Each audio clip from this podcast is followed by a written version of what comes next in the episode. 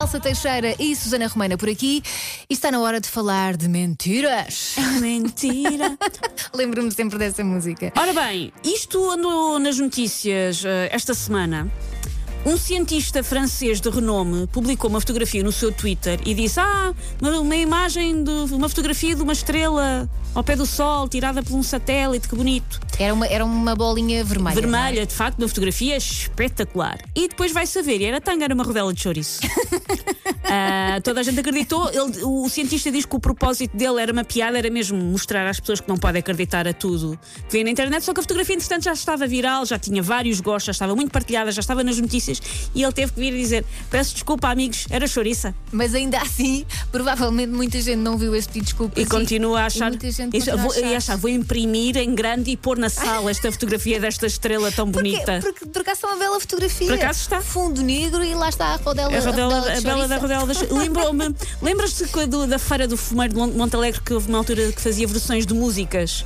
Não. Linguiça, linguiça e o presunto barrosão. Ai, o salpicão. Pronto, e isto lembra-me a música do salpicão. Peço desculpa. Porque de Um facto parece. Um é? grande beijinho para Monte Alegre. Ahm, portanto, isto chamou-nos a atenção para outras mentiras, porque volta e meia há coisas que toda a gente acha que são verdade, mas que vêm de um equívoco ou que vêm de uma tanga que foi longe demais. E às vezes essas mentiras nem sequer são lançadas no 1 de Abril. É- São mentiras que são Sim.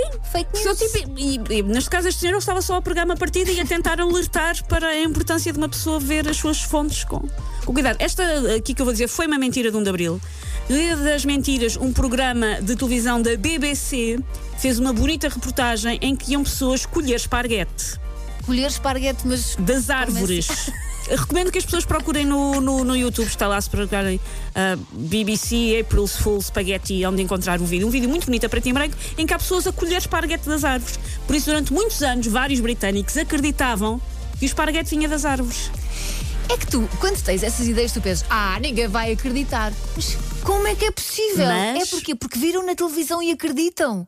Mas como esta há outras histórias, não Como é? estas, há outras histórias. Depois, aquelas são, às vezes, as chamadas mesinhas que nós ouvimos durante muitos anos. A nossa mãe diz, a nossa avó diz e nós achamos que é verdade e não são. Por exemplo, ah, queimaste bem pasta de dentes. Não, não. Nem pasta de dentes nem manteiga. Não se deve, é ao contrário. A pasta de dentes é uma substância que pode causar infecções na queimadura. É passar por água a correr e não andar para lá a inventar. A minha irmã uma vez queimou a palma da mão e, claro, pasta de dentes. Pasta de dentes. Também há aquela de, ah, fui picado por um peixe-aranha. Xixi, também não façam isso. Não, não. Qualquer nadador Salvador vos sabe dizer, não é bom fazer isso. Se bem que a água quente alivia. Alivia. A picada. Mas arranjem outra água quente e não a água quente que transportam a vocês próprios. Sim, até porque pode infectar. Pode é? infectar. Ah, mas, e depois há aquelas coisas que, que, enfim, que se banalizaram, mas não são verdade. Por exemplo, um raio não cai duas vezes no mesmo lugar. Cai sim, senhor. Pessoa achar, ah, já caiu ali, estou safo. Não. É raro, mas sim, um raio pode cair duas vezes no mesmo lugar. É olhar para o céu, não é? Olha, eu, por exemplo, por falar em olhar para o céu, acreditava, porque um amigo meu me disse que faz aqueles rastros brancos que os aviões Sim, deixam. sim, sim. Ele dizia: Isto é um avião supersónico É. e tu tens que pedir um desejo. E eu pedia, feita estúpida. É, é Elsa sempre que vê uma boa substituição, Mas sabes uma que boa ainda cena hoje, mágica, lá vai ela. eu ainda hoje, apesar de saber que, que é um avião normalíssimo, comercial, Pedes que desejo à mesma. peço. Então é ver se rende, acho É a lindamente. minha parte infantil que não morre nunca.